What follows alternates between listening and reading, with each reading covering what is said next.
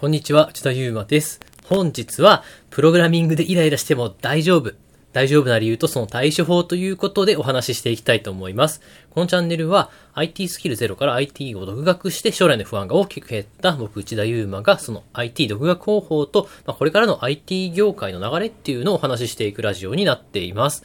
で、今日の話なんですけど、まあ、未だにですね、実は僕もプログラミングでイライラすることがありまして、まあ、初心者の方ならなおさらイライラしても大丈夫だよってお話をしていきたいと思います。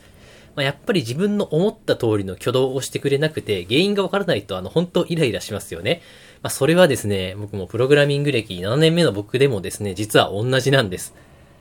まあ、なのでですね、初心者の方でこう、ちょっとイライラしてしまってですね、プログラミングに向いていないかなって思ってしまう人いるかもしれないんですけど、あの、そんな心配は全くしなくて大丈夫なので、あの、安心してイライラに対処してください。まあ、そんなイライラしている僕でもですね、あの、受託開発でお金をですね、何十万といただけたりですね、オリジナルアプリを開発できたりするので、あの、本当に安心して大丈夫です。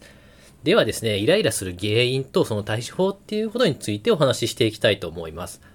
やっぱり僕たちって仕事がスムーズにいくことや、自分の書いたコードがですね、自分のイメージ通りに動くことを期待してしまうんですよね。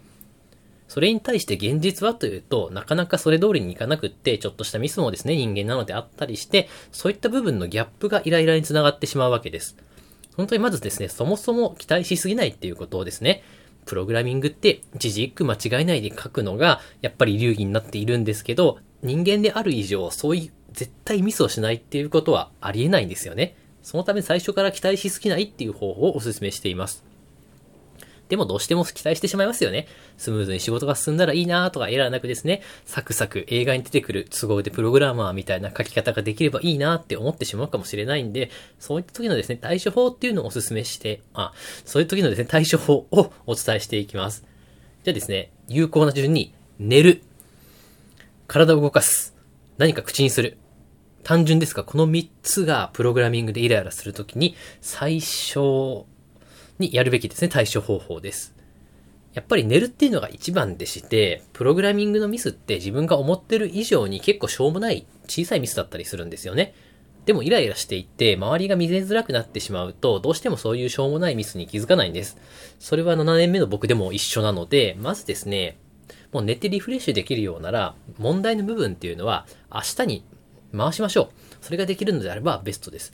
ただやっぱり仕事上それができない人もいると思うので、そういう時の対処法としては、やっぱり体を動かしてですね、特にこう肩周りとか首周りとか、一番凝る部分を動かしてみて、一回ですね、リフレッシュしてみるっていうのをお勧めします。そうすると視野が広くなって、今までなんでこんなしょうもないミスに気づかなかったんだろうと思うこともありますので、ずっと同じ姿勢のままっていうのはお勧めできなくて、どっかしらですね、体を動かしてみましょうということをお勧めしています。最後3つ目ですね。もうこれどうしようもない時っていうのは何かですね、こう食べたり飲んだりですね、まあいわゆるコーヒーブレイクみたいなものを取っていただくのが良いかと思います。まあシンプルなんですけど、結局ですね、人間がやる以上こういったシンプルなですね、気分リフレッシュ対応しかないと思いますので、まずやっぱり自分に期待しすぎないこと、もちろん期待はしていいんですけど、プログラミングっていうのはエラーと戦いながら行うことなので、全然気にしなくていいです。ちょっと余談になるんですけど、まあこういう緻密性というか、そういう部分においてはですね、あのプロの囲碁選手とか、まあ将棋、まあ棋士と呼ばれる人たちもですね、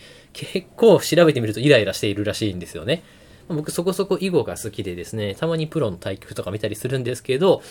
囲碁のプロのですね、めちゃくちゃすごい人でも、なんかこうイライラしながら、あーっていうか思いつかねえ、どうすりゃいいんだ、みたいなことを思っているらしくですね、まあそういうすごい人でもイライラしちゃうんだから、まあ僕たちみたいな一般人でイライラするに決まってるんですよね。なのであんまりですね、こううまくいかないことに固執しすぎずにですね、できるだけ気分を良くして、まプログラミングをするっていうことを僕はお勧めしています。では本日の内容以上になりますが、